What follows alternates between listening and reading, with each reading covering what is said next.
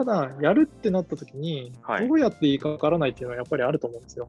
うんうんうんその時に2つだけアドバイスがあって、1つは、えー、と作りたいものをまず考えるうん。はいっ。ていうのが大事で、ほう例えばあのその辺のプログラミングの本を買ってくると、はい。なんかこういうこういうことをやりたいんだったらこうですよみたいな、そういうレシピみたいな本はたくさんあるんですけど、はい。こういうレシピをいくら学んでも、あんまりこうためにならないというか、うーん。ちょっと効率悪いんですよね。はい。でも、例えばこういうアプリを作ってみたい。例えば Twitter みたいなアプリを作ってみたいとか思って作り始めると、なんか、とにかくできないことの多さに愕然とすると思うんですよ。おなんか、わかんないけど、このボタンを押したらこうなるんだけど、はいどうやるんだろうみたいな。あそういうふうに、こういうものが作りたいと思うと、とにかくとにかくこう、たくさんハードルが出てくるので、あ。はい。ハードルを自分で頑張って調べて作って、超えハードルを超えていくうちにめちゃくちゃ成長してるっていうのがあるのああ。なるほど。じゃあもう完成品からイメージするんですね。で、そう。すごい大事です。なるほど。おで、ーそれともう一つは、もう一つは最後に、あとはメンターというか、はい。困った時に頼れる人をとにかく作るっていうのがすごく大事。おーなんでかっていうと、プログラミングってすごく非常な世界で、はい。一文字間違ってもなんかエラーが出るみたいな世界なんですね。ずっとどこで得られてるかわかんないみたいな。そうそうそうそう。で最初の頃は、ちょっと間違ったらエラーが出て、このエラーがなんで出てるか分かんなくて、はい。調べてたら気がつくと2日ぐらい経ってるみたいな。でも間違間違ってたの、実は一文字でしたみたいなことうわー本当にざらにあるんですよ。うわーなるほど。結構な人が多分ここで心が折れるんですよね。うわーいや、折れそうですね。はい。僕もそういう時代がありました。うわで、そーの時に、その時に大事なのは、はい。なんか詳しい人に、なんか泣きつけ、泣きついて、はいこれどこ間違ってますかって言われて、えここ間違ってんじゃんみたいな。それで終わ見たらも10う秒一瞬で終わるやつですね。本当に一瞬で終わるやつ。いやー、なるほそういうど。時に頼れるっていうのはすごく大事。いやー、確かにそういう人がいるかどうかで続けられるかどうかが変わりそうですね。そうなんですよ。で、そういう人は本当に誰でもよくて、はい。友達でも、なんかお父さんの知り合いとかでもいいし、うんうんうん。まあ、ちょっと怖いですけど、なんかネットとかで、SNS とかで見つけて、とかでもいいですし、うんうんうん。あとは、あとは自分の書いたそのプログラムの、例えばはい。エラーメッセージを SNS とかに貼ると、もしかすると、なんか知らない人がアドバイスくれるとかがあるかもしれないので、うんうんうんとにかくそうやって困った時に教えてくれる誰かを見つけるっていうのが、やっぱり続ける上ではすごく大事かなあーなるほど。いいですね。作りたいものをイメージしてから始めるっていうのと、メンターを確保しておくってことですね。と。そうです。いや、確かに、確かに、それめっちゃ大事、大事そうですね。その辺だけ押さえれば、もうあとはやるだけだと思う。うん、うん、確かに。すごい具体的なトゥードゥが今、多分目の前にできてると思うんで、学生の皆さんは、またこれをやりたい、やろうかなって思ってくれる、なんかきっかけになると嬉しいですね。はい。いやー、ありがとうございます。もう、ここまででも2時間ぶっ通しで安尾さんに話してもらってるっていう。はい。いや、すいません。お疲れ様でしええた。ありがとうございました。いやー、でも、いや、本当、もう僕、全然エンジニアとはもう無縁で生きてきたので、いや、やっぱすげえ面白いですね。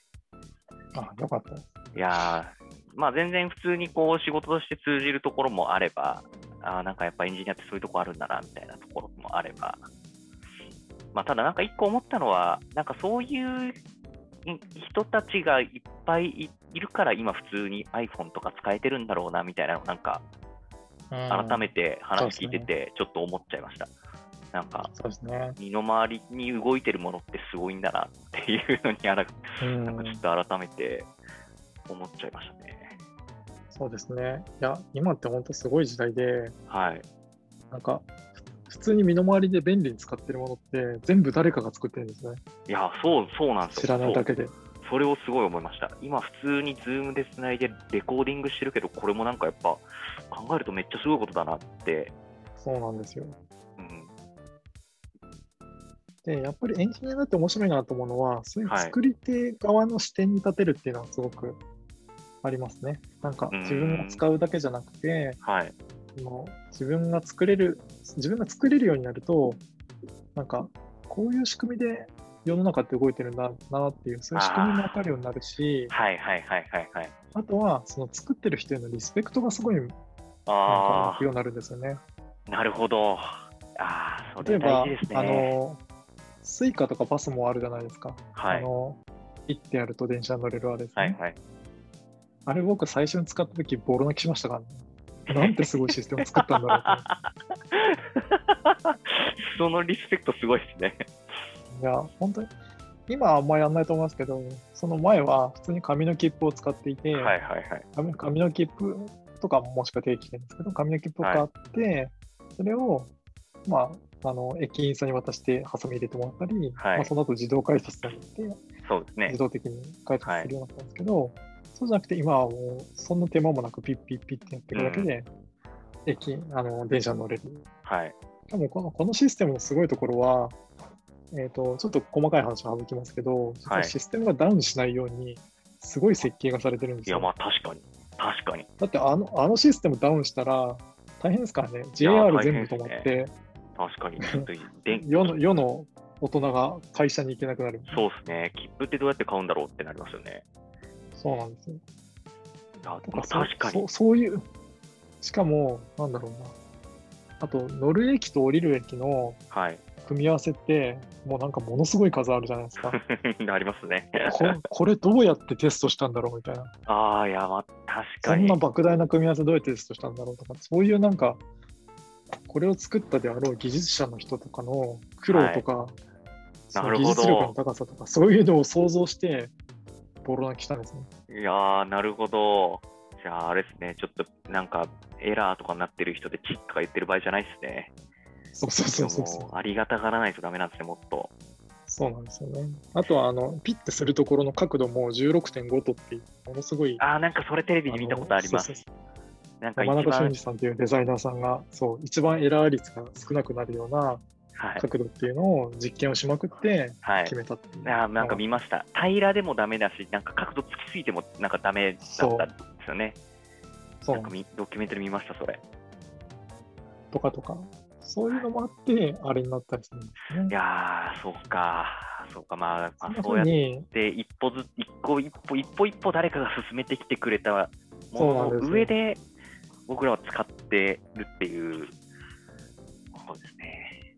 そうなんですよ。あなので、あの、もしそういう IT エンジニアとかに興味を持ってくださってる人がいるとしたら、あ、はい。ぜひこの作り手側の世界に来てみませんかっていうのがあ最後に言いたいことですねあ、い。やー、素絶晴らしい。対見える世界が変わると思うんで。いやー、今、完全に僕のリクルートは成功しました。今日からプログラミング。今日からプログラミングか。ちょっと、まあでもちょっとまずメンター見つけますね、じゃあ。は いそしたら僕やります。いやーありがとうございます。いやーめっちゃ楽しかったです。ちょっとまたいろいろ聞きたいことが出てきたら、ちょっとまた第2弾企画するかもしれないんで、またその時はぜひ、はい。はい、よろしくお願いします。はい。よろしくお願いします。はい、視聴時間ありがとうございました。はい。ありがとうございました。ありがとうございます。